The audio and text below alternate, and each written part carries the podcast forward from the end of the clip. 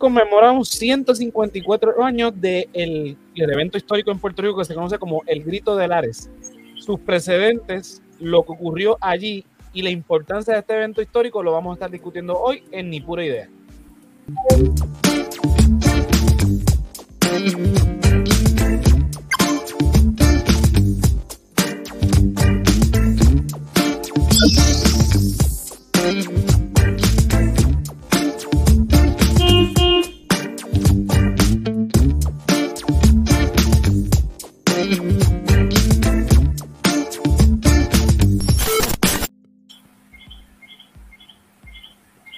Ah, ¿Qué es lo que hay? Oye, bien. Todo bien, supongo que Sari tuvo algún problema de luz. Sí, este, ahí empezamos un poquito tarde, disculpen. Este, y pues fue eso, Sari lamentablemente todavía hasta el día de hoy está sin luz, como mucha gente en Puerto Rico después de la tormenta este, Fiona, y pues eh, estábamos ahí esperando y llegó y todo y estaba ya ahí ready con nosotros. Se le cayó la señal, pero esperamos que se pueda conectar eh, pues lo más ¿verdad? Pronta, prontamente posible, valga el juego de palabras random que me salió ahí. Pero hoy me parece eh, súper adecuado que para conmemorar ¿verdad? este evento histórico que estemos hablando en, el mismo día, este, ¿verdad? Curiosamente, de algo que mucha gente no sabe. Eh, lo que nos enseñan en la escuela es la versión, yo digo que es la versión aguada de los eventos. Sí, definitivo. Este, y, la manera en que lo presentan muchas veces, eh, además de ser una versión aguada, este, y si llegan a hablarte de eso. exacto, a eso iba, que totalmente a veces ni, lo cubren o lo cubren como si estuviesen hablando de cualquier otro, eh, de cualquier otra trivialidad al punto de que crecemos y no le damos ningún tipo de importancia. Eh, y mucha gente tú le preguntas, tú sales a la calle y haces una encuesta y le preguntas, y obviamente han escuchado lo que es, pero no te saben decir nada sobre el evento, no saben ni en qué eh, línea temporal, ni, bajo qué gobierno, ni si fue algo con los españoles o con los americanos. No saben nada, ¿saben? Sí, una cosa. Así, que me gusta que vayamos a hablar de eso hoy.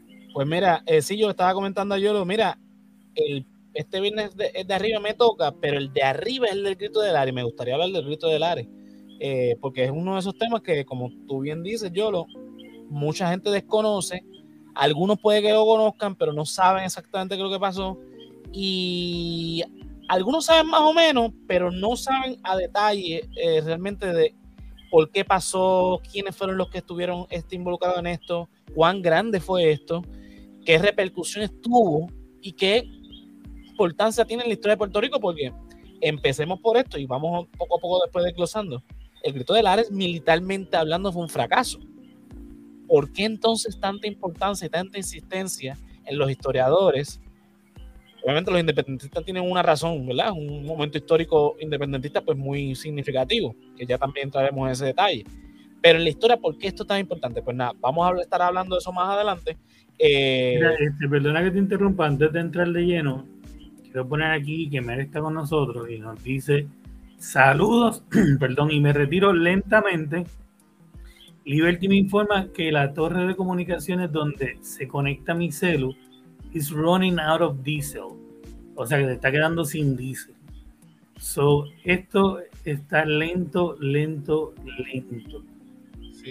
wow, eh, yo jamás pensé que iba, o sea, que, que, alguien iba a recibir un mensaje de básicamente Liberty diciéndole me estoy quedando sin gasolina para la planta, eh, te vas a quedar sin servicio.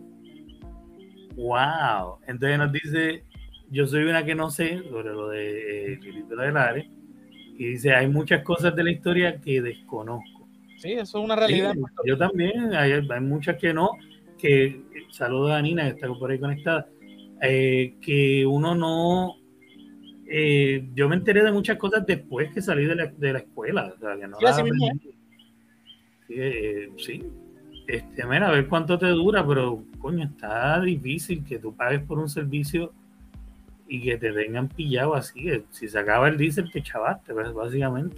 Eh, la única esperanza es que, no sé qué, quién fue el que lo dijo este, esta mañana, es que ya por lo menos están asegurados no sé cuántas toneladas, toneladas no, este, galones de, de diésel para, entre otras cosas, pues las comunicaciones, hospitales, este, gasolineras, supermercados. Y unieron a la Guardia Nacional a la cuestión de movilizarlo y eso, fue esta mañana. Vamos a ver, este, supongo que mañana estarán distribuyendo eh, esos sitios donde necesitan. Nada, volviendo al tema, eh, que uno pensaría que, que, no, pero está muy atado también el tema de los huracanes. Vamos a hablarlo eh, más adelante. Vamos a hablar nuevamente del contexto histórico, porque nada en la historia surge de la nada y aunque no pareciera, ¿verdad? En esa época, estamos hablando del siglo XIX, mediados del siglo XIX, casi llegando a, estamos hablando de 1868, que ocurrió este, el grito del Ares, eh, pues todo estaba interconectado con la historia del mundo. O sea, Puerto Rico, lo que pasó en Puerto Rico es el reflejo de un montón de cosas que pasaron en el mundo en ese, en ese momento. Así que vámonos para atrás, para 1810 cuando comienzan los gritos de independencia en la América Hispana. América Hispana, vamos a hablar del virreinato de la Nueva España, que es lo que sería hoy México, Centroamérica y parte del oeste de los Estados Unidos, hasta el virreinato del, Río de la Plata, que es lo que hoy sería entonces Argentina, Chile, Bolivia, eh, Paraguay y Uruguay. todo ese eh, eh, imperio español comienza ese proceso de la independencia en 1810 con los gritos que se dan en México, el grito de... Se me escapa el nombre del grito de, el Dolores, el grito de Dolores en, México, y uno que ocurre en Colombia, casi simultáneo, uno en septiembre, 15 y 16 de septiembre en México, y otro fue en julio en lo que hoy sería Colombia.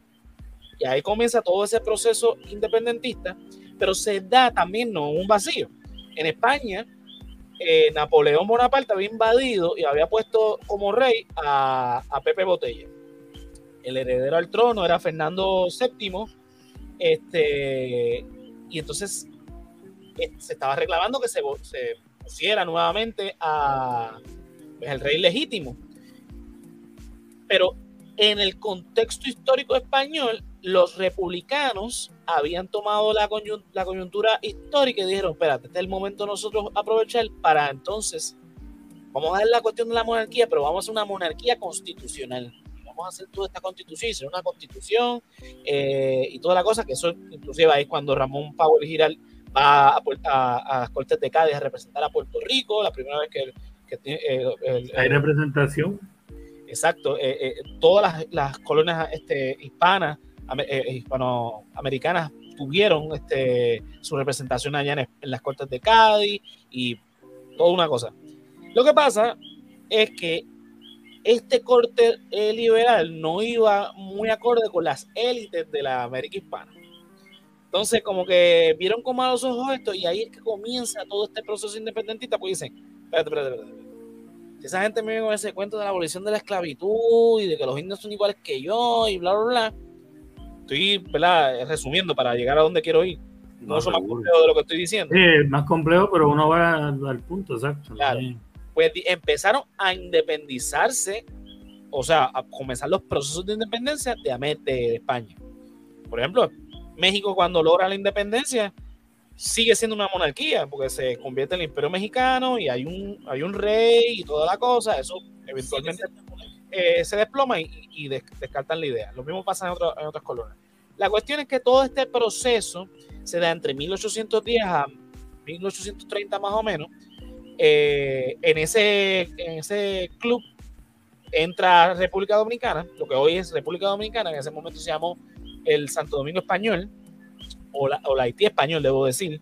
Haití, eh, exacto, era todo el, porque los franceses ya estaban en la parte que hoy conocemos como Haití.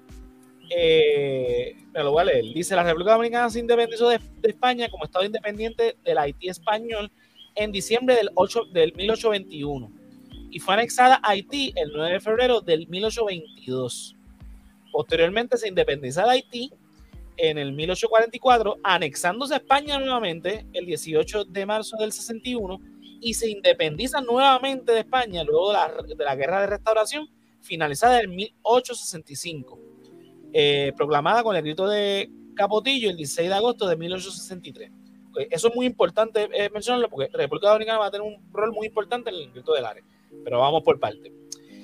En Puerto Rico, mientras se está dando todos estos procesos, este, perdón, exacto, sí, los, procesos de independencia en, la América Hispana, en Puerto Rico entonces empieza a solidificarse la identidad nacional. Como dije anteriormente, Ramón este, Power Girales, este, nombrado eh, representante ante las Cortes eh, Españolas, representante de Puerto Rico, y es el primero que utiliza el término puertorriqueño. Y eso pareciera una bobería, pero antes de eso se identificaban a los nacidos en esta tierra criollos. Criollos. O sea, eran descendientes de españoles, mezclados quizás, pero no eran españoles. Pero tampoco eran, este, eran locales porque eh, tenían toda esa conexión con España. Entonces, este fue el primero que se identificó como puertorriqueño, al igual que eh, Juan Alejo de Arismendi, que fue el primer obispo puertorriqueño de la Iglesia Católica en Puerto Rico, eh, porque siempre fueron españoles, inclusive después de él fue también fueron españoles, y después fueron americanos, gringos. Este, la cuestión es que él también se identificaba con utilizar ese, ese, ese, ese, no, esa, esa palabra, puertorriqueño. Entonces se comienza a, con esto, es como lo que se identifica en la historia como ese primer momento donde la identidad nacional empieza a cuajarse. Eso eh, que ya en el siglo XIX estamos viendo ese espíritu nacionalista nacer. Otra de las grandes causas de, lo que eventualmente fue el grito del Ares fue una crisis económica que se dio precisamente en este siglo XIX. Eh, España obviamente se había endeudado con la guerra ¿Y quién tuvo que pagar por eso? las, últimas colonias, o sea, Cuba y, Puerto Rico. Eso que empezaron a subir los impuestos, comenzaron a, este, hacer todo un sinnúmero de cosas que lo que hizo fue endeudar a Puerto Rico y llevar a una crisis económica. ¿Les parece similar esto que estoy hablando? O sea, algo, hay que conocerla porque si no... Muy bien. Esa crisis económica eh, además de esto, hubo otras cosas. Por ejemplo, en el siglo XIX, el café empezó a tener un auge en la economía, entre otras cosas. Entonces, los criollos tomaban préstamos de los peninsulares para poder entonces llevar esas haciendas y demás. Pero entonces los préstamos se daban a base de lo que recolectaban. O sea, te doy un préstamo cuando recolectes el café, me pagas con eso para entonces eh, yo venderlo más adelante porque los que podían comercializar eran los peninsulares. O sea, había una, una, una cuestión de, de discrimen contra los criollos. Entonces, si tú, hacendado, recolectabas café y no llevabas, llevabas a la cuota, entonces tú estabas todavía en deuda conmigo, así que hipoteca, tenés que hipotecar este, tus bienes físicos, entiéndase la, hacienda. Entonces, mucho, eh, eh, en este proceso, muchos hacendados perdieron sus haciendas o se vieron pillados en, muchas este, formas. Y eso pues, fue difícil, sobre todo cuando el gobierno apoyaba más a los peninsulares. Obviamente, eran los intereses. Eh, que todos estos hacendados criollos, puertorriqueños, se estaban viendo como que contra, siempre la tienen contra uno. Y lo que único los peninsulares hablaban para su defensa, ah, es que los, los, criollos no quieren trabajar, son unos vagos y aquello, lo otro, se justificaban cosas que seguimos escuchando al día de hoy. Ese es exactamente como la ley 22. Este, entonces era, e, era difícil eh, poder echar para adelante. Da la mala pata que en 1867 ocurre un huracán que se llamó San Narciso. Eso fue en octubre. Destrozando la agricultura del país. Endeudando más a los, a los, a los hacendados puertorriqueños. Y después del huracán San Narciso hubo un terremoto. Así que la cosa se puso peor todavía. Así que. algo, algo, así como la ley 22. sí, este, digo, y como la ley 22 está la, la, la, de, la Real Cédula de Gracia, que es similar a la ley 22. O sea, literalmente les regala, el gobierno español les regalaba territorios a, a, diferentes extranjeros. Por eso que en un momento dado vino mucho corso, mucho eh, mallorquí, mucho este, francés. Eh, Ponce, por ejemplo, hubo mucha, muchos franceses este, que llegaron a causa de la eh, Real eh, Ciudad de Gracia. Pero eso lo podemos hablar en otro momento. Este, otro de los atenuantes que, que motivan al grito de Lares fue la libertad del jornalero. Pónchame ahí la, la libertad del jornalero. Este, eh, yo lo Vamos a buscarla aquí. Eh, libreta, aquí está la libreta. Estas son las que, estas de aquí. Exacto. Estas no son de Puerto Rico, como pueden ver, los que nos están escuchando, eh, dice República de Guatemala, pero esta era más o menos la lógica de lo que era una libreta de los jornaleros. ¿qué rayos es eso de la libreta de los jornaleros? Es una libreta eh, que fue impuesta por el gobernador Juan de la Pazuela, Pezuela. Eh, es un sistema forzoso que obligaba a los blancos y a los negros libertos de entre 16 a 60 años que no fueran propietarios a trabajar en cañaveral, cañaverales. En la libreta el empleador podría eh, pondría comentarios sobre su trabajo y su conducta y si no cumplía con los requisitos eh, podían ser encarcelados. En la libreta además incluía su número, su dirección, su número de personas, el número de personas de su familia, o sea, de su número familiar, eh, su conducta civil, horas de trabajo, y las élites podían escribir lo que le diera la gana en esta, en esta libreta, eh, así que podían escribir falsedades como verdades, o sea, cualquier cosa. Ajá. Sarilu, qué bueno que te me- conectaste. Estamos aquí. Muy bien. Bueno, pues nada, la cuestión de la libertad del jornalero era que con esto, si por ejemplo tú estabas en la calle y llegaba un policía, decía, enséñame tu, tu libertad de jornalero. Si tú no la tenías, te metían preso. Si la tenías y decía algo mal, te podían meter preso. Si hacías cualquier cosa que te metían preso, lo ponías en la libreta. O sea, era un, eh, eh, era un sistema de represión contra aquellos que según la ley eran unos vagos, no es, no es que eran vagos, es que eh, ese fue un método que utilizaron los hacendados para forzar a gente a trabajar en su hacienda. Es como si ahora el gobierno de Puerto Rico dijera, ok, eh, todos ahora eh, entre estas edades van andar con una libreta y si te pillo en la calle, yo te puedo mandar a trabajar con cualquiera que, que necesite trabajo. O sea, es una manera de los patronos, sobre todo los peninsulares, obligar a la gente Esa misma parte de la historia yo no la sabía. Eso pues, esto, esto ocurrió en 1849, aunque hay precedentes de, de cosas similares antes de eso. Este, so que esto fue uno de, la- de los móviles de, del grito del Ares. Otro fue la esclavitud. Muchos de los que, eh, como le llamaban en ese entonces, separatistas, que buscaban la independencia de Puerto Rico, eran abolicionistas.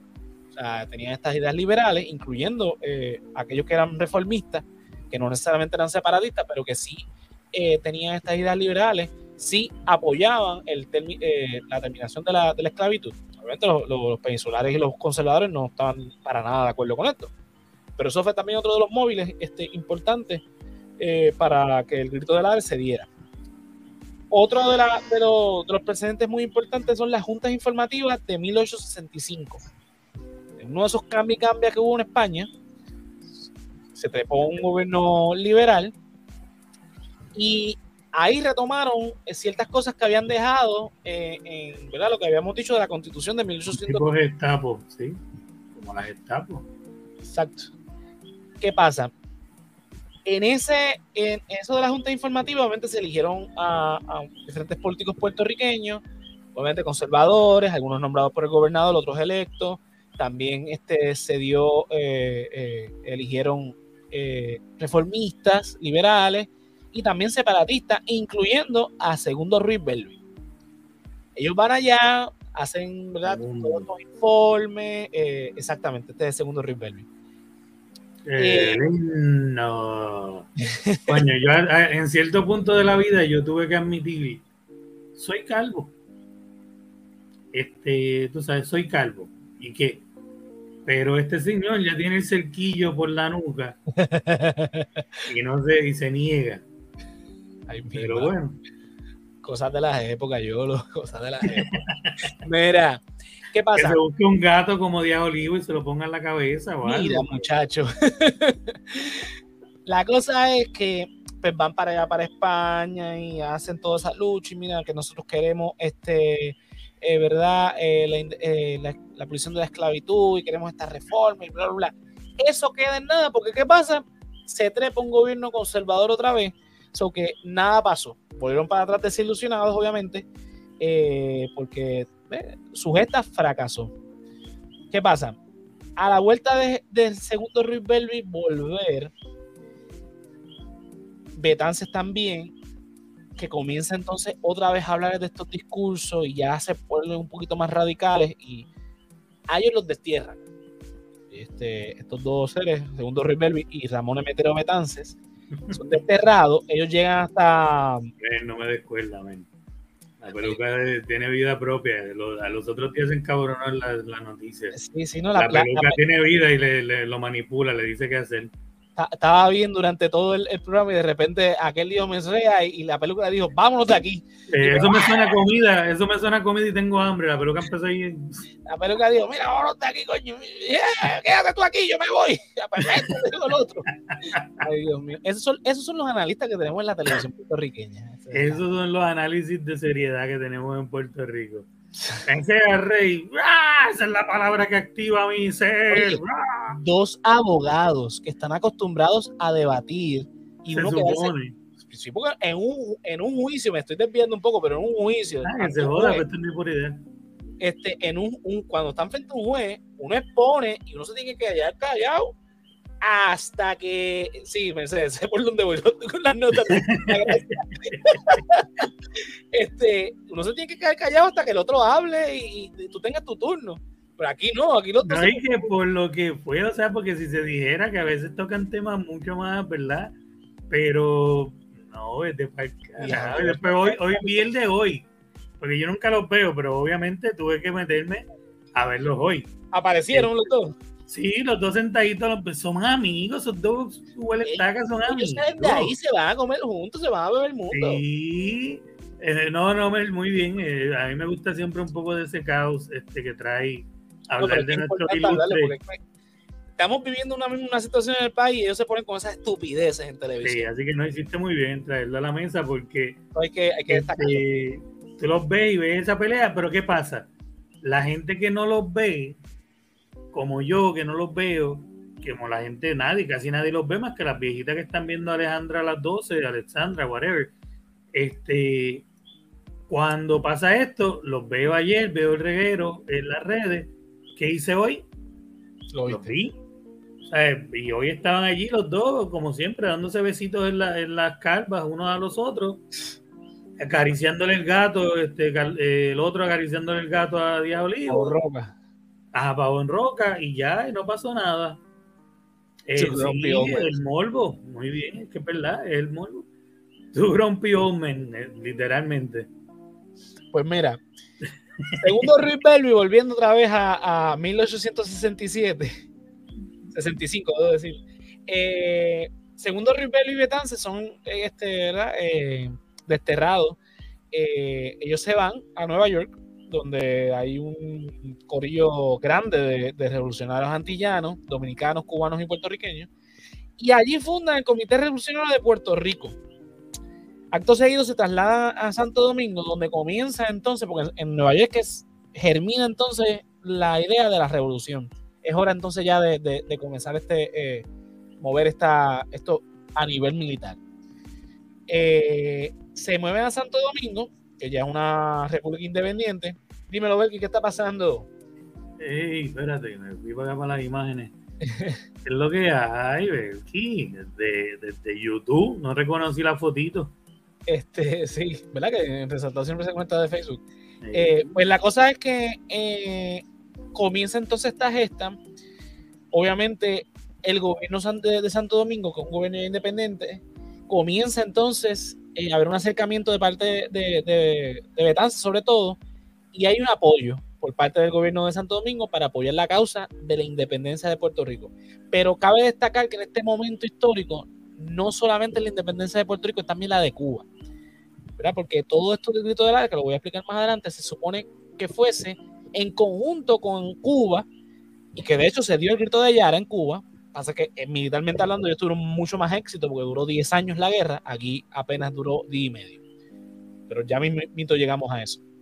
Eh, pues llegan a Santo Domingo, empiezan a planificar, eh, hacen una constitución eh, de cómo se va a hacer esta gesta, comienzan a fundar entonces juntas en Puerto Rico revolucionarias que van a responder al comité, todo un reglamento, todo un secretismo, todo, ¿verdad? Para que se diera de la mejor manera. Entonces, Betance se traslada de Santo Domingo hacia San Tomás para conseguir apoyo de otros puertorriqueños que no lo consiguen, porque son líderes que son reformistas. Lo que ellos están buscando es que Puerto Rico sea autónomo, no, independiente de, este, de los Estados de, de España. Mientras tanto, segundo Ruiz Belvi se traslada hacia Chile, porque en Chile entonces iba a comenzar este, este a buscar apoyo en las diferentes repúblicas latinoamericanas para para la independencia de Puerto Rico. Lamentablemente, segundo Rick Belvi, a los pocos días de estar en, en, Chile, muere y su cuerpo es encontrado en una habitación de hotel. En ese momento, como no, no se sabía qué fue lo que pasó, pues se eh, aludió que esto fue que lo asesinaron, que este, eh, y entonces obviamente utilizó eso para este, germinar. Aquí tenemos la... Betance, y entonces este señor fue que encontraron en el cuarto del difunto. Eh, en Valparaíso, exacto. ¿Qué pasa? Obviamente eso ayuda a la causa independentista que Betance entonces pega a decir que fue asesinado. Eh, y comienza entonces esta campaña intensa para convencer a los puertorriqueños. Una de las más importantes, mm, Mercedes no, no lo suicidaron, porque después eventualmente se supo que pues murió por causa... Eh, yo automáticamente pensé eso también, yo dije, este lo suicidaron. Sí, eh, de hecho, eso fue lo que se pensó. Eh, el documental ah, de, del Antillano es excelente. Si tienen la oportunidad de verlo, véanlo. Eh, aquí, aquí nos dice, para los que nos están escuchando, Becky nos dice, by the way, el documental de Betances, El Antillano, está disponible en YouTube. Así que yo no lo he visto, lo voy a ver. Es buenísimo, es de, Tito Román. Y, mano, lo que estábamos hablando ahorita, yo cuando empezaste, él se va por las calles a preguntarle quién es eh, Ramón de Betance y la gente no sabe. Entonces es como que entonces se va a Santo Domingo y le saben decir quién es Betance, se va a Cuba, le saben decir quién es Betance, le pega a preguntar sobre Duarte, sobre los diferentes... Es lamentable, pero es lo que estábamos hablando al principio, eh, lamentablemente, y no es, yo no le echo la culpa a, la gente en la calle. No, no, no. Porque no. no, no, nos enseñan estas cosas, pues no las sabemos. No, no, no enfocan un, un tiempo de del espacio en, la televisión pero también para la programación que lleve este mensaje, pues no lo vamos a saber nunca. Pero también está el hecho de que no nos enseña, eso es adrede, porque el, sistema está diseñado. La educación está programada para eso, para, que no sepamos. Pero, pero, más allá de eso, nos programan también para que no nos interese. por eso es que no, por ejemplo, claro. Por ejemplo, él coge a estos chamaquitos en la Yupi frente a hay un edificio en, el recinto de ciencias, eh, el recinto de, Río Piedras, en la Facultad de Ciencias Sociales hay un edificio que se llama Ramón Emeteo Betance y un busto al frente de Ramón Emeteo Betance. Pues coge a de estos chamacos, los pone frente al busto y les pregunta quién fue Ramón Emeteo Betance. Y uno de los muchos dice, ah, que yo estoy estudiando biología. Pues para, para, este, para medicina.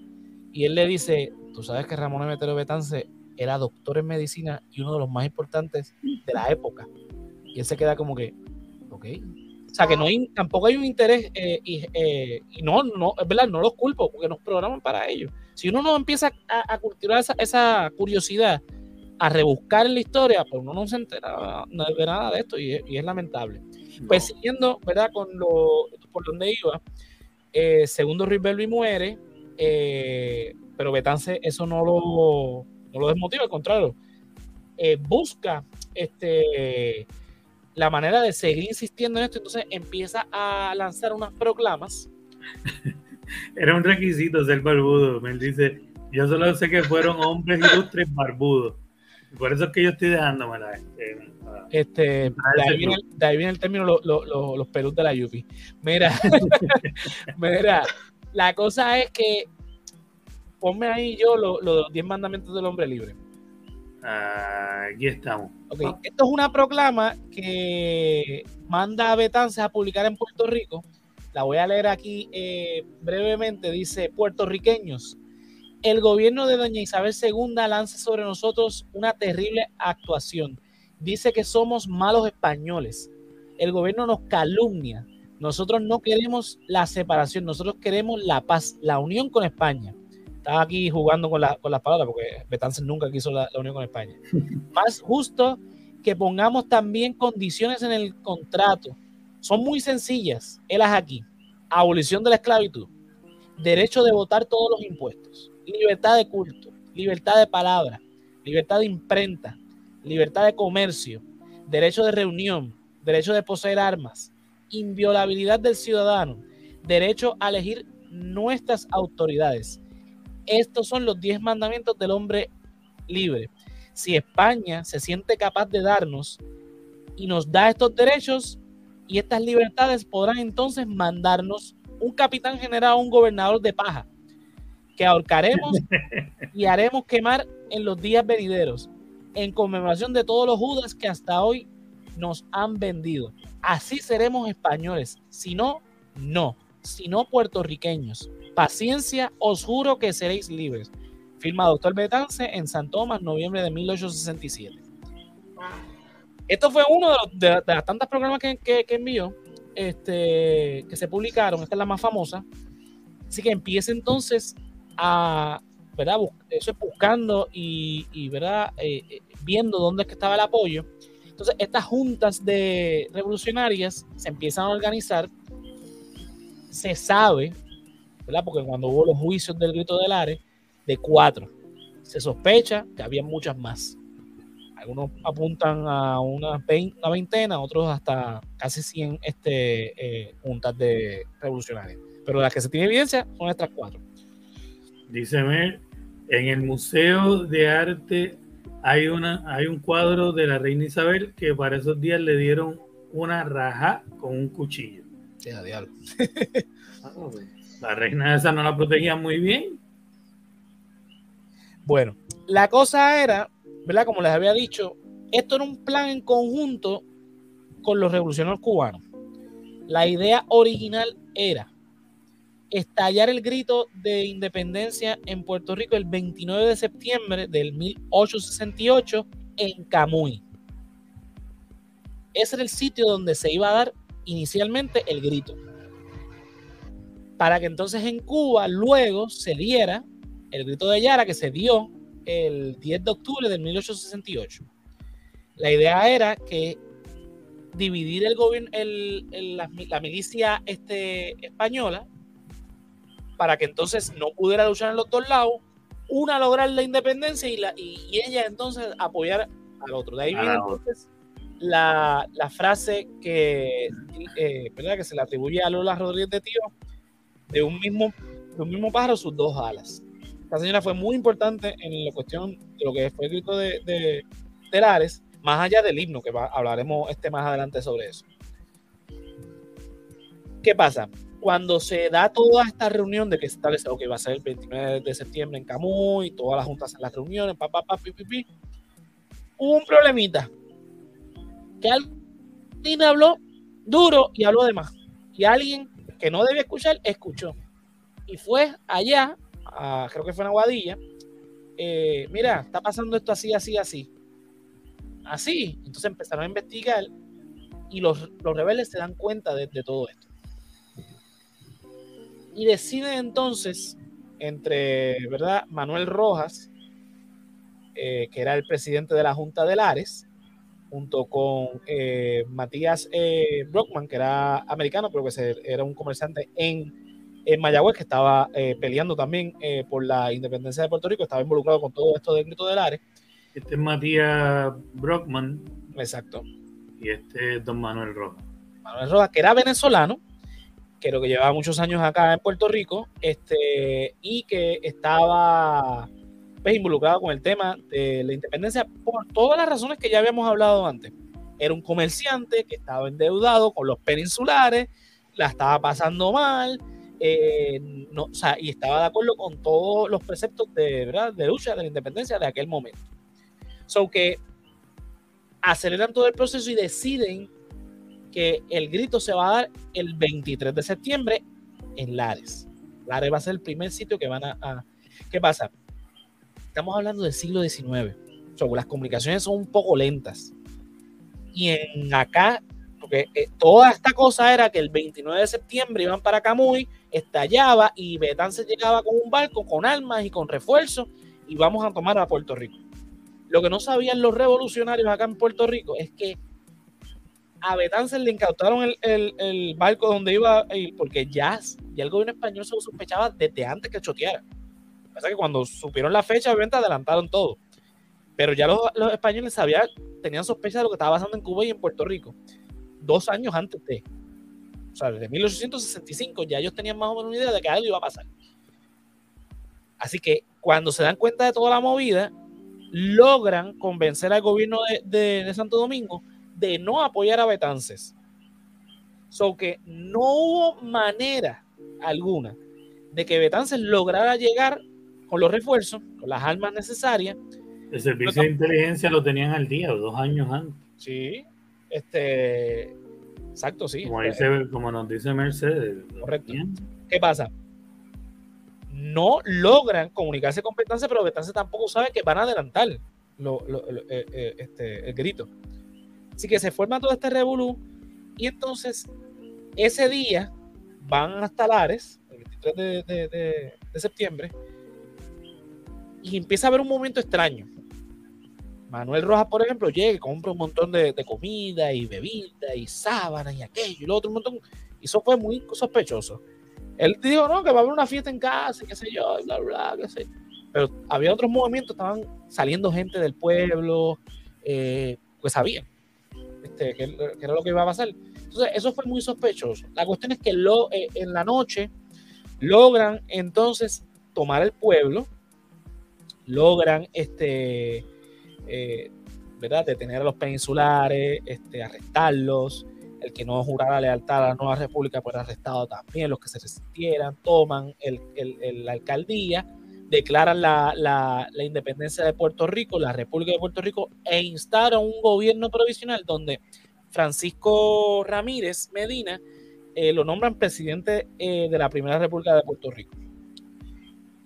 Manuel Rojas entonces se dirige luego de esto a San Sebastián del Pepino. Porque Lares básicamente fue sencillo este, tomarlo.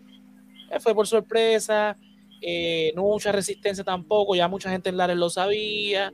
Eh, obviamente las autoridades españolas no lo estaban esperando porque no sabían, sabían que el 29 de septiembre iba a pasar algo. No sabían que adelantaron y que Lares lo toman. Pero como ya la información está corriendo, no por las redes sociales, sino por los pueblos limítrofes, se enteran y entonces cuando logran llegar los revolucionarios hasta San Sebastián del Pepino, ya los españoles los estaban esperando. O que se hizo mucho más difícil y logran entonces eh, detener eh, este intento. Arrestan a un montón de personas, hay juicio. Eh, o sea, sucede un, un, sinnúmero de cosas después de mucha represión, mucha represión contra los independentistas naturalmente, también con los liberales, que no necesariamente eran independentistas, eran autonomistas pero fueron arrestados, eh, bueno, un sinnúmero de cosas. Yo lo que, lo que les puedo decir es que, que se pueden leer este librito, déjame si aquí se puede ver bien, se llama El grito de Lares, sus causas y sus hombres, de Olga Jiménez. El libro habla por partes, ¿verdad? Primero empieza, ok, la gente de esa época, qué era lo que vivía, por qué está, habla de todos los las cuestiones de los precedentes, de, qué motivó a la gente a unirse a la causa, que no necesariamente era por razones nacionalistas, eran mayormente por razones económicas. Eh, después entonces habla de los acontecimientos y lo que ocurrió después, los juicios eh, y toda esa investigación que desmiente en, hasta cierta parte, porque muchas veces el discurso oficial en esa época, porque primero que nada se prohibió hablar del grito del área, o sea, prohibido totalmente. Era común en el, tiempo de España, eso era prohibido, no se habla del grito del Ares. Y la otra cosa era que decían, no, pues eso fueron unos, eran unos vagos, gente que no, no tenía oficio y pues, pues como que estaban molestos y hicieron un alborotito. No fue la realidad del asunto. La realidad del asunto es que la mayoría de los que participaron en el grito del Ares eran gente con propiedades, pequeños comerciantes, hacendados, obviamente estaban los jornaleros, habían esclavos, eh, pero los que organizaron eran gente con propiedades, como Manuel Rojas, como Matías, como un montón de nombres que aparecen en el libro que pueden ser inclusive este familiar, eh, lo, hemos escuchado otras veces en la historia de Puerto Rico. El libro es cortito, este, si lo pueden conseguir, léaselo porque da detalles lo que pasó en el grito. Ahora, la parte importante del grito, como dije al principio, el grito de Lares, militarmente fue un fracaso, lo acabé de decir, duró un día. Mientras que en Cuba dura 10 años, no porque una sea mejor que la otra, porque fracasó eventualmente eh, Yara porque no tuvieron la independencia. Después, en 1878, finaliza la guerra y siguen con España y vuelven a la carga en 1895. No obtienen, de hecho, la independencia de España porque pasan a Estados Unidos en la guerra hispanoamericana y es Estados Unidos quien eventualmente le da la independencia con un protectorado que duró hasta los años 30, que podían intervenir cuando les diera la gana en Cuba. Y todavía es la hora que sí quieren seguir interviniendo, pero esos son otros 20. La cosa es, ¿por qué entonces el grito de Lares es tan importante en la historia de Puerto Rico? Si duró día y medio a lo mucho, fracasó, toda esa gente fue arrestada, algunos torturados hasta la muerte, otros eh, eh, vivieron en, el exilio. Después de el independentismo básicamente muere. De hecho, el grito de Lares, la conmemoración del grito de Lares, la rescata en los años 30 Pedro Luis Campos. O sea que hasta la década de los 30 nadie hablaba del grito de Lares. Así que, ¿por qué es importante? Volvemos otra vez a lo mismo de que en el siglo XIX se está gestando esto de la identidad nacional. Y esto ya quizás es más teoría mía que, de, otra, de otros historiadores, otros, otros historiadores que comparten esto que yo voy a decir ahora. Lares, o sea, el grito de Lares, se convierte entonces en ese evento histórico donde sella la identidad nacional del puertorriqueño. ¿Por qué? porque fue una afirmación de la puertorriqueñidad que aunque no logran la independencia, establecen claramente nosotros no somos españoles, nosotros somos otra cosa. Una de las cosas más importantes que se saca de aquí son nuestros actuales símbolos nacionales, aunque diferentes, mantienen la esencia de lo que fue el grito del área. Por ejemplo, la bandera. Eh, ponme la del museo, la, que está aquí en, Puerto Rico, Yolo, esa. Esta bandera eh, la, conserva ahora mismo el Museo de Antropología, Historia y Arte de la Universidad de Puerto Rico. Eh, data de la época, es lo que se conoce hoy día como la bandera de Lares, pero que fue diseñada en ese momento por Ramón Emetero Betances como la bandera de Puerto Rico. En ella vemos dos triángulos, perdón, dos rectángulos azules en la parte superior con una estrella al lado izquierdo y en la parte de abajo dos cuadros eh, rojos. La bandera está inspirada en la bandera dominicana, que sabemos que la bandera dominicana, la diferencia es que pues, están alternados los, colores. Betance era de eh, descendiente dominicano. O sea, eh, no, me perdonan, no me acuerdo si era el papá o la mamá, que era, me, parece que era el papá, que era el dominicano aparte de que Santo Domingo pues tuvo una importancia en la lucha por la independencia de Puerto Rico en este primer momento. So que esto lo, vamos a tener muy importante en el desarrollo de la nacionalidad puertorriqueña. Ponme ahora la, la de Toledo. Esta bandera se descubrió recientemente en un museo en Toledo y data de la época y de hecho la historia es que esta fue la que eh, déjame ver si tengo aquí el nombre del coronel, que fue el que. Bueno, no lo tengo, se lo, se lo, se lo debo para una próxima ocasión. El coronel que, que, que tomó el eh, San Sebastián del Pepino. Y de ahí la, la, toma y se la lleva para España y ahí entonces está en uno de los museos. Hay una diferencia clara entre esta bandera y la bandera que posee el Museo de, Historia de Puerto Rico, perdón, el Museo de Historia de la Universidad de Puerto Rico, y es que acá los cuadros azules están al lado izquierdo, los dos, y los rojos están al lado derecho. A lo mejor dice fue un error de diseño gráfico. Dice este Mercedes. No es cuestión de diseño gráfico, estamos hablando que este es 1868. Y acuérdense que las comunicaciones eran este a base de, de, cartas y pues se perdía mucha información. Lo único que sabían que Betán se había dicho que mira, va a tener dos cuadros este, rojos, dos cuadros azules, una cruz blanca, separando los cuadros y una, estrella en la parte superior eh, eh, izquierda. Y pues, uno la diseñó de una manera y, otros la diseñaron de otra, pero pues salió lo que salió. Lo importante aquí es que entonces ya esta se identifica como nuestra primera bandera, que obviamente todavía al día de hoy Lares la posee, ¿verdad? Este, como su bandera de su municipio. Eh, ¿Qué pasa? A, quien se le atribuye quien la abordó fue a Mariana Bracetti. Ponme ahí la, la, foto, por favor, Yolo. Aquí la tenemos. Ok, Mariana Bracetti, conocida como Brazo de Oro, se le atribuye haber bordado la bandera de, de Lares, o la bandera de Puerto Rico en ese primer momento. Pero Mariana Bracetti hizo más que eso. Mariana Bracetti era la esposa de Manuel Roja y ella estuvo activa en todo el procedimiento de, de, de esta gesta histórica, esta gesta militar. O sea, ella no, no, no simplemente su papel no se reduce a, a bordar una bandera. Ella estuvo activamente en todo la planificación y el proceso militar de lo que fue el grito del área, al igual que Laura Rodríguez de Tío. Este, ella conspiró, sí, correctamente. Ella fue una de las conspiradoras. De hecho, fue arrestada por ello. Eh, lo otro importante que sale del grito de Lares es el himno. Vamos a explicar un poquito el, ¿verdad? el contexto del himno. Lola Rodríguez de Tío una poetisa, escribe este poema que se llama La Borinqueña. Y Betances le dice, mira, necesitamos un himno para esto de, ¿verdad? que vamos a hacer que nos identifique. Entonces ella toma ese himno, ese, poema que le estoy hablando de la borinqueña, y lo adapta a una danza que es muy popular en la época. Se llama la almohabana o bellísima trigueña que va por el mismo, o sea, es la misma, es la misma melodía. Y ella dice, ok, esta melodía es bastante popular, la gente la conoce, so que esto va a ayudarnos a que la gente propague. ¿Qué pasa?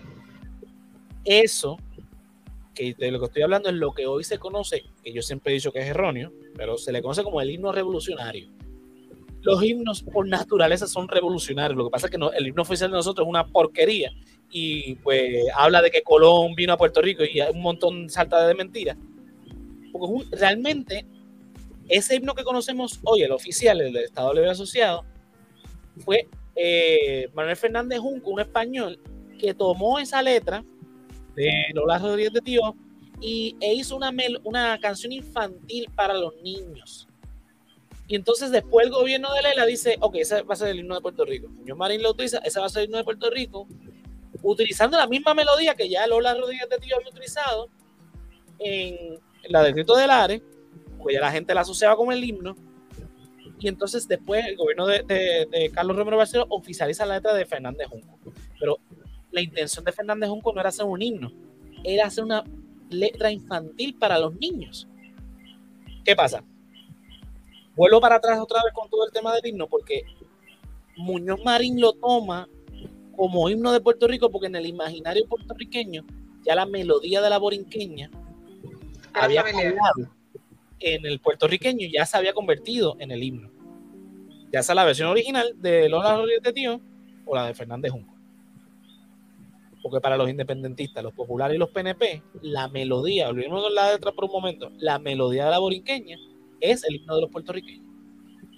Volvemos otra vez con entonces con la, la bandera la bandera tiene el la color azul.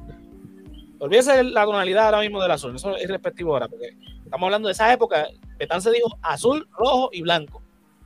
La tonalidad, pues, la podemos discutir en otra, ocasión. De hecho, hay un artículo en mi página de Resaltador de la Realidad que hablo sobre ello. Se llama así mismo, ¿cuál es el azul? Pero en efectos de lo que es el grito de Lares, esos colores son los que prevalecieron y de hecho en la segunda versión, que es la actual de la bandera de Puerto Rico, los revolucionarios puertorriqueños dicen, como Cuba y Puerto Rico estamos ambos luchando por la independencia, tomemos el diseño de la bandera de Cuba e invertamos los colores y, con y para qué, porque volvemos otra vez, de un mismo pájaro sus dos alas. O sea, hay una lucha este, eh, en conjunto de ambas Antillas de lograr su independencia, so que prevalece la idea de honrar entonces el diseño de una de nuestras hermanas Antillas. En el primer caso, la de Santo Domingo. En el segundo caso, la cubana. Obviamente intercambian los colores, hacen una alteración de diseños. La cuestión del azul pues viene después con el, siglo XX y los nacionalistas y todo eso, eh, porque obviamente en el 50, en el 52 se hace, un, eh, se hace la bandera de los independentistas, se hace la bandera oficial del Estado Libre Asociado y Muñoz Marín obviamente utiliza el color del azul de la bandera de los Estados Unidos. Obviamente era un mensaje político en contra de, de, de en ese momento, pero vuelvo y repito, eso lo podemos dejar para otra ocasión. La cosa es que del grito de Lares se afirma la nacionalidad puertorriqueña, se adopta nuestra primera bandera y la aceptamos en ese primer momento como nuestra bandera y se hace nuestro primer himno que al día de hoy sigue siendo el himno. ¿La letra cambió? Sí, la melodía es la misma. Así que ambas canciones, ambas, versiones las puedes cantar con la misma melodía. De hecho, mucha gente que, no conoce la versión original, uno se la pone, adiós, pues es la misma boriqueña. Y yo, no, no, no. La que tú conoces es la segunda versión. Esta es la versión original. Exacto. Entonces, por eso es que los historiadores afirman, y yo me circunscribo a esta teoría, de que el grito de Lares es un punto sin retorno en la historia, es un punto importante en la historia de Puerto Rico, pese al fracaso militar que, que, ¿verdad? representa esta gesta histórica. Porque fracasó militarmente hablando, pero caló tan importante, porque, vuelvo y te repito, en ese, en ese primer momento el gobierno español dijo, prohibido hablar de lo que ocurrió aquí, no se puede hablar de esto. Y persiguió a los independentistas, los encarceló, los torturó y los mató y los americanos después siguieron haciendo lo mismo este, en el siglo XX, con las carpetas y demás. Pero yo tengo otra información. Diga. Yo ah. tengo información de, o sea, de alguien que, lleva vivo mm, desde el tiempo de los dinosaurios, que ah, dice, que dice que nosotros, ese, que nosotros ese día ganamos y que desde ese día para acá nosotros somos libres. Así que, mira, este, hace Francisco, hace siete años, Puerto Rico celebra hoy 147 años de independencia. Un saludo especial a todos los puertorriqueños y pone hashtag grito del Are. Así que si don Francisco dice que en el grito del Are nosotros nos independizamos, ¿a quién yo le voy a creer? ¿A Josian que, que no es don Francisco o a don Francisco? Pero mira, no lo vean tan, no lo vean tan, tan negativo. Yo creo que el grito del ar es una semilla que está germinando en las almas de algunos puertorriqueños. Así que no lo veo perdido todavía. Lo veo como pronto eso va a germinar y va a ser un despertar. Así que creo que está latente en muchos. Así que es cuestión de tiempo. Sí, eh, eh, eh, eso es lo que venimos. Porque antes del grito del Ares, después del grito del Ares, un no estamos dormidos. Hubo un montón de intentos de, de, independencia antes del grito y después del grito. Pero ¿por qué el grito es el que el del Ares es el que se estudia? Precisamente por lo que este, pone Mercedes, nace nuestra identidad nacional. Es un punto de no retorno. Quizás ya, ya había eh, antes de eh, muchas cosas, pero fue el grito el que puso el sello. Porque entonces ese fue como que decirle al mundo, porque mira, mira, y ponemos lo de Don Francisco con toda la intención del mundo. Mira lo importante que es, que yo sabemos que no fue Don Francisco que cogió su Facebook, su Twitter, lo que sea, y escribió eso, probablemente fue alguien, pero mira lo importante que es que se comete este error de asumir que grito de Lares logró la independencia, porque es tan importante la historia que se menciona fuera de Puerto Rico incluso. Ah, que no nos enseña a nosotros en la escuela. Sí, hay una, obviamente hay una intención eh, de parte del gobierno colonial de, de acallar la idea. De, hecho, si tú vas a los libros de texto de las escuelas, lo que es la insurrección nacionalista de 1950, que es el otro segundo más, eh, este, eh, ¿verdad? proceso independiente más importante en Puerto Rico. Y lo menciona que dice la revolución del 1950. Claro, lo que es la insurrección nacionalista del 50 en Jayuya que de hecho no fue en Jayuya nada más, fue en múltiples partes de Puerto Rico, igual que el grito del Ares. O sea, el, grito del lo que pasa es que ahí fue donde, se, donde hubo el éxito, igual que en el 50, que donde hubo el éxito fue en Jayuya, que se declaró y se proclamó la independencia de Puerto Rico en ambos, en ambos sitios. Aquí este yo lo está poniendo los pueblos donde se sabía que estaban este, eh, juntas eh, formadas, entonces desprende de los juicios que van después del grito del Ares. Aquí vemos a los municipios de Ponce, Mayagüez, Lares, Camuy, San Sebastián, Mayagüez y aparte de otros pueblos como Añasco, Aguadilla, Aguada, Isabela, eh, Camuy, que estaban, eh, eh, no, Camuy ya estaba establecido, que se estaban gestando, incluyendo San Sebastián, también está Yauco aquí, si no me equivoco, ese es el pueblo de Yauco que está en el sur, Naranja, que se estaban gestionando para, pero se sabe que esto se sabe a base del juicio y los documentos que encuentran. Pero inclusive el juez que estaba atendiendo el caso decía, bueno, es que si hay uno que se llama así, que tiene un número 2, ¿verdad? Está el lanzador del norte, pues tiene que haber el lanzador del sur. Si está el, el capaprieto 2, tiene que haber el capaprieto 1. Eso que asumieron y se sabe que habían otras juntas y había más gente involucrada aparte de los que arrestaron allí en ese, eh, eh, esos días. La cosa es, es esa. Esto es importante precisamente por lo, no por el fracaso militar que hubo ese día allí, el 24, que fue el día después, cuando llegan a San Sebastián del Pepino, sino la repercusión que tiene la historia de que al día de hoy todavía seguimos hablando de ello y seguimos estudiándolo y sigue siendo un tema de interés en los historiadores, en los sociólogos, en los antropólogos, y obviamente los independentistas van todos los años al área a conmemorar esto. Por el mantecado de habichuela. ¿Qué qué? No solamente los independentistas. No, pero el grito del AREN, eh, eh, eh, la conmemoración la organiza el Partido Nacionalista de Puerto Rico y son invitados los, las demás organizaciones este, independientes, incluyendo el Partido Independentista, el Movimiento Nacional Astosiano, porque obviamente esto tiene un, este, ellos tienen una agenda política que cumplir y el grito del área obviamente es, ese, ese momento histórico donde, vuelvo y repito, hay una afirmación nacional, se le dice a los españoles, nosotros no somos españoles, somos puertorriqueños, queremos esto, y Alviso en el 30 eh, le da esa importancia eh, a, a, esa fecha y se enaltece el, grito del Ares, pese a que ya eh, Alviso no estaba luchando contra los, españoles, estaba luchando contra los americanos. Entonces, por eso es importante estudiarlo, por eso es importante saberlo. Eh, igual digo, hay otros libros más, pero este libro está, a mí me gusta mucho y lo citan muchos historiadores, el libro del Ares, de Olga Jiménez. De hecho, eh, si van a este otro libro de texto, eh, lo, Sé que las escuelas públicas lo utilizan, no sé si las, públicas, yo por yo no lo estudié, yo lo, voy a comprar después cuando está en la universidad. La cita a ella, cuando está hablando del, del, del, eh, capítulo del grito de la, la cita a ella constantemente.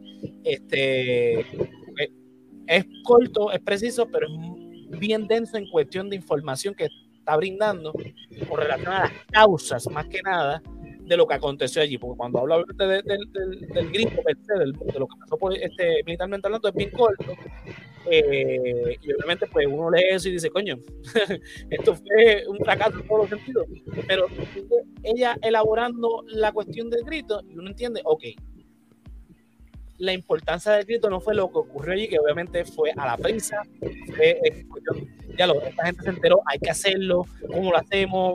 Hubo muchos errores, por el nerviosismo, la falta de comunicación, no llegó Betances con la ayuda, papá, pa, todas esas cuestiones. Pero lo que significó después es lo importante. Creo que, con eso puedo concluir.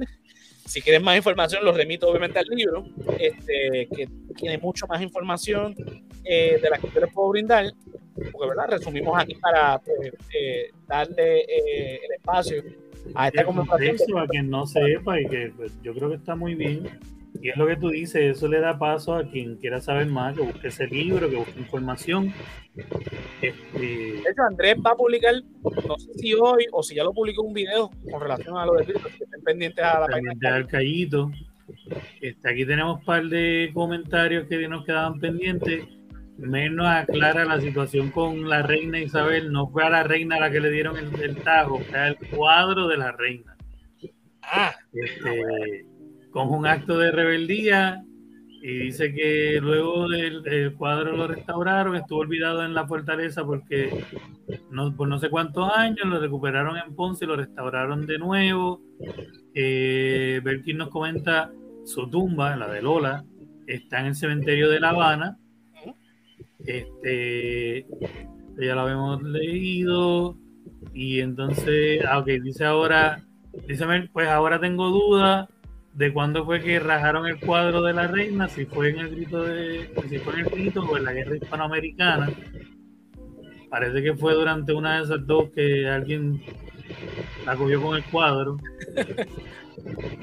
Este dice aquí Ah, ok, sobre lo del himno, este, dice que bueno, no soy la única que lo dice, que el himno es malo.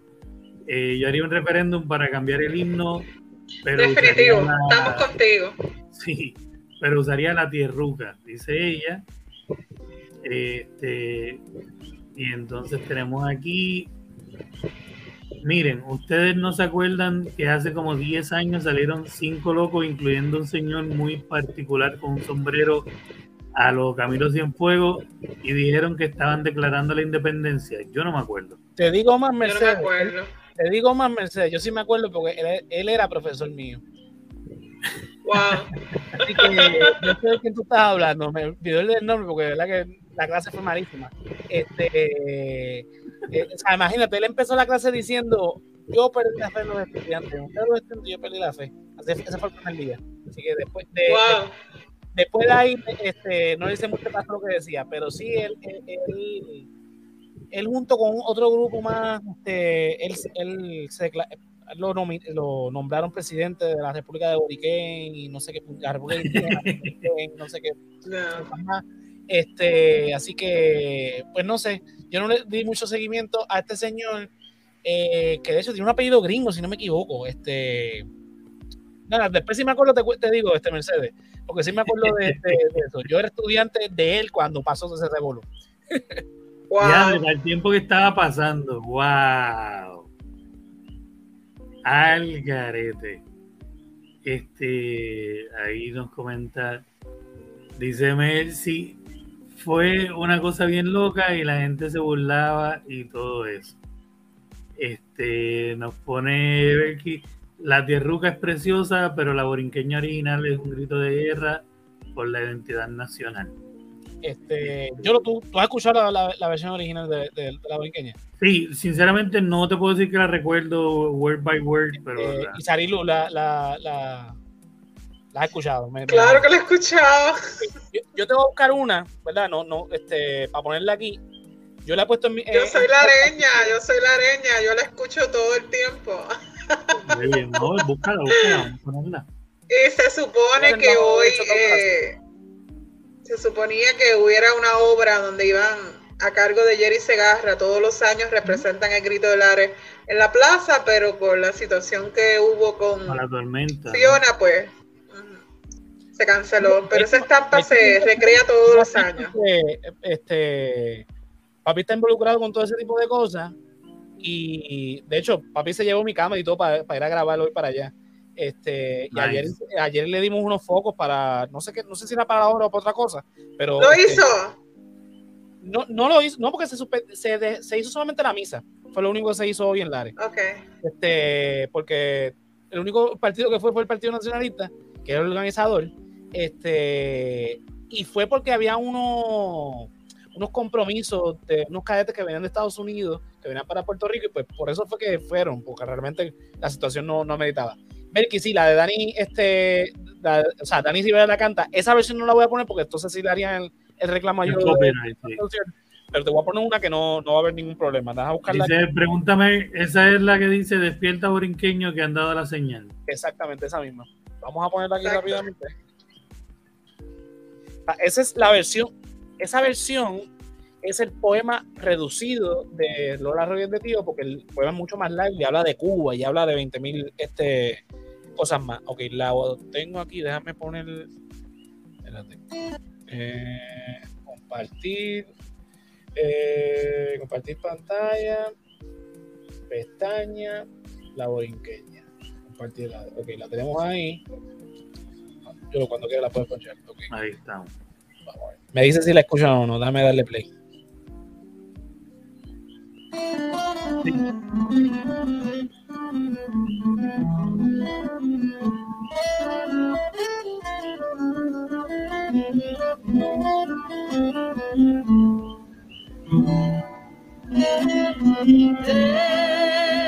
Despierta, borinqueño,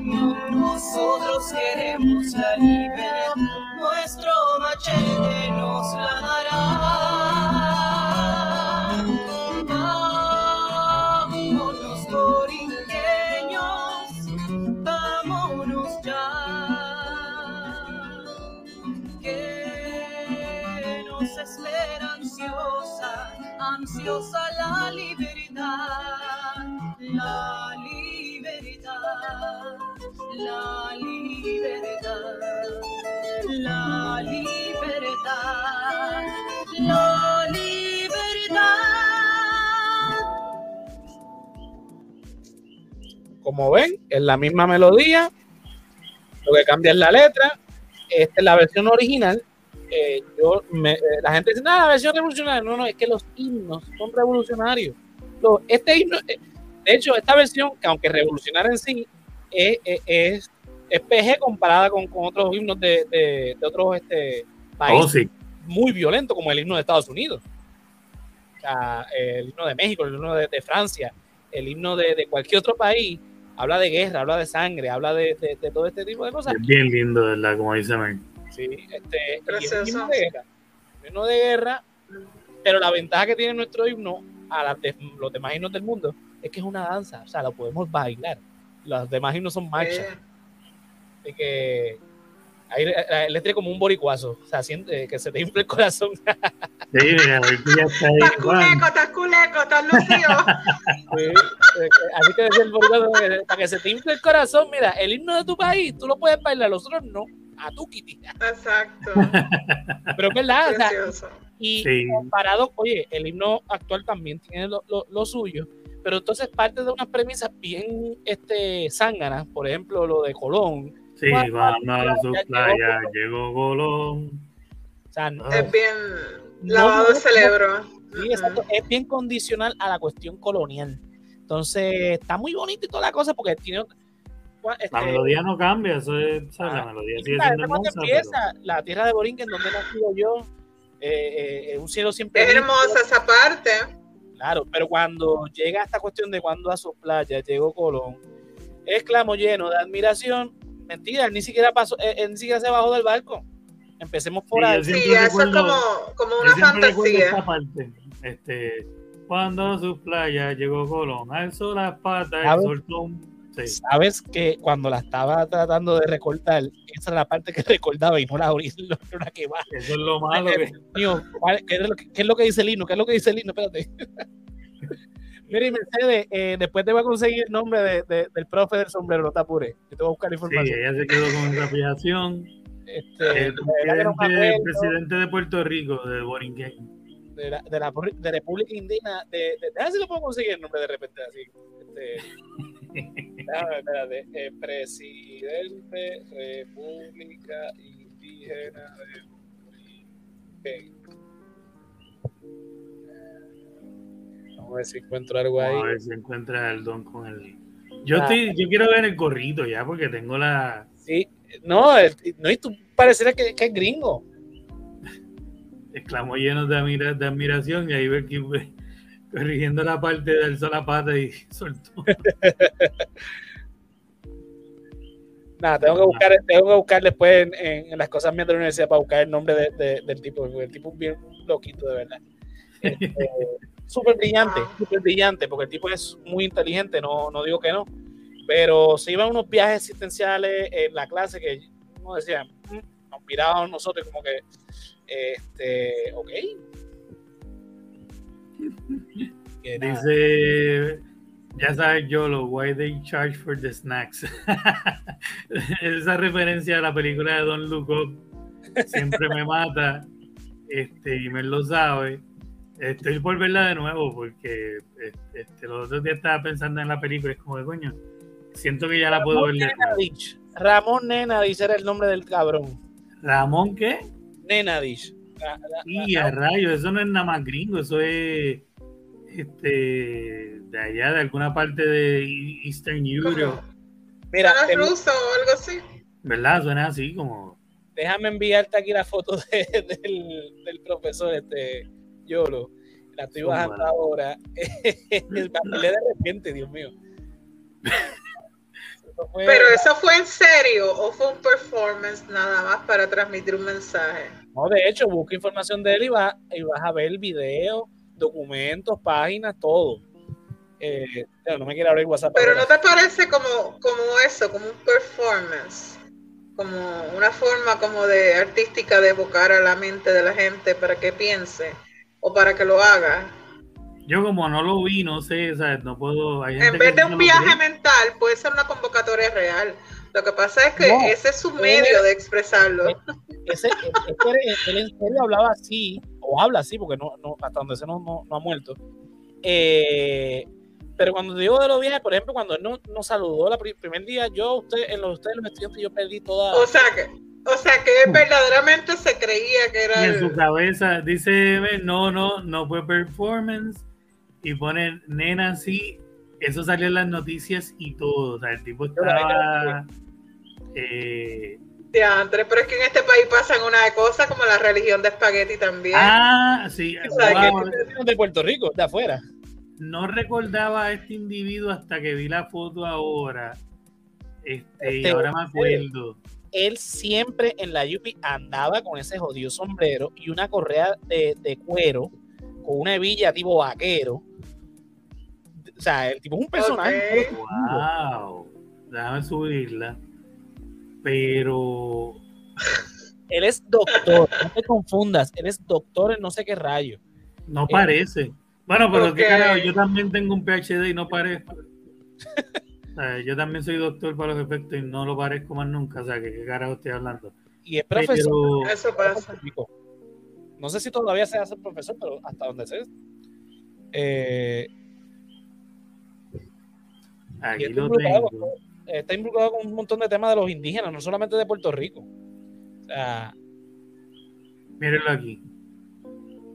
y en Bayamón, ay Dios mío. Wow. Sí, sí, sí, sí. Me acuerdo de la cara. Este. pues sí, ahí tienen al presidente de Whatever, Whatever Borinquen. Dice mi hermano, yo no conozco a ningún doctor en alguna materia que sea normal. No, yo tampoco. Este, incluyéndome a mí. No, no, Sí, que es normal. él no tiene un solo sombrero, él tiene un- un closet lleno de sombreros porque él venía con un... Cada vez que yo cogía clase con cada clase de un sombrero diferente, no era el mismo. Sí, ese era el sombrero más pequeño. Si buscas, y si buscas el nombre de él en Google, Ramón Nenadish, eh, de Glan es el, el, el, el- otro apellido, eh, tiene, un, tiene un repertorio de, de sombreros interesantísimos, que lo puedes ver en, en Google, así que. Como, como Don Francisco en la sección del Chacal. Exacto. Exacto. Ay, ay, ay. Bueno, Corillo, recuerden suscribirse, darle me gusta, compartir, que es lo, lo número uno. La manera más eh, brutal como nos pueden ayudar siempre es con ese, le- darle ese, mira, me gusta, suscribirse y compartiendo. Este, recuerden en Canal Colectivo 1, en todas las redes, Facebook, Instagram, eh, Twitch, este, pero pues nada, YouTube principalmente. Eh, además de eso, este, pues nada, eh, a ver, empezamos con Sari, Sari Luz, ¿dónde te podemos conseguir? El Lare. En Lari. Llega Lari. Pero Delari, Leche y Poti, pero nada, puedes buscarme en las redes sociales como Sariluz Cuevas Molina. Eh, tengo madre, así que ahí aparezco en todas las redes con mi nombre full completito. Eh, los domingos me puedes ver en qué domingo a las 6 y 30 por Telemundo.2. Eh, y nada, comparte, comenta, ya tú sabes. Si tienes amor que escribe, escribe, comenta, exprésate, fluye. Si tienes hate, bien recibido. Así que si quieres apoyar este proyecto, recuerda compartirlo. Muchas gracias, muy bien. Josian, Mira, en todas las redes sociales como José Antonio RO91, Facebook, Twitter e Instagram. A, resalt- a mí en los lunes, el lunes volvemos por fin a resaltar la realidad a las 9 en vivo. Estén pendientes a las redes sociales que todos los días estoy ahí despotricando con, con la situación de lo de, lo de la campeona, que sinceramente, más que decepcionante, ya es una frustración lo, lo, lo, que está pasando con la regulación de Puerto Rico.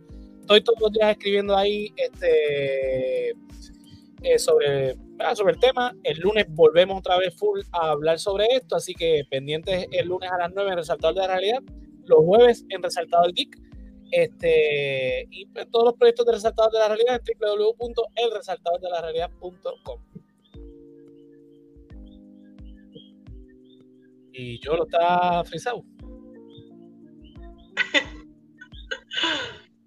Yo creo que se quedó congelado, pero los martes, recuerden, Caliente con Sariluz por Colectivo 1 también a las 9 de la noche.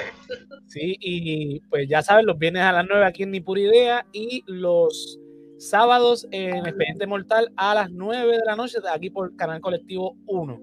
Este, nada, yo no lo pueden conseguir en J-O-W-X, J-O-L-O-W-X, este, yo lo en Facebook e Instagram. Y nada, Corillo. Y TikTok. Está en TikTok también. Están en TikTok, están en Twitch, están en YouTube, están en Facebook, están Todos en lados. Así que nada, recuerden darle like, suscribirse, compartir. Recuerden que esto sale en formato de audio en este tan pronto terminamos aquí en donde quiera que escuches podcast, Apple Podcast, Spotify eh, y demás. Así que nada, yo no le puedo dar en a esto, pero gracias por estar aquí con nosotros y en sintonía. Hasta la próxima semana. Chao.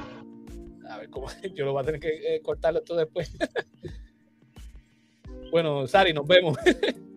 Nos vemos, corazón. Cuídense. Gracias a, a todo el código que se conectó por ahí. Así que, Belkin, Mercedes, gracias por estar con nosotros aquí.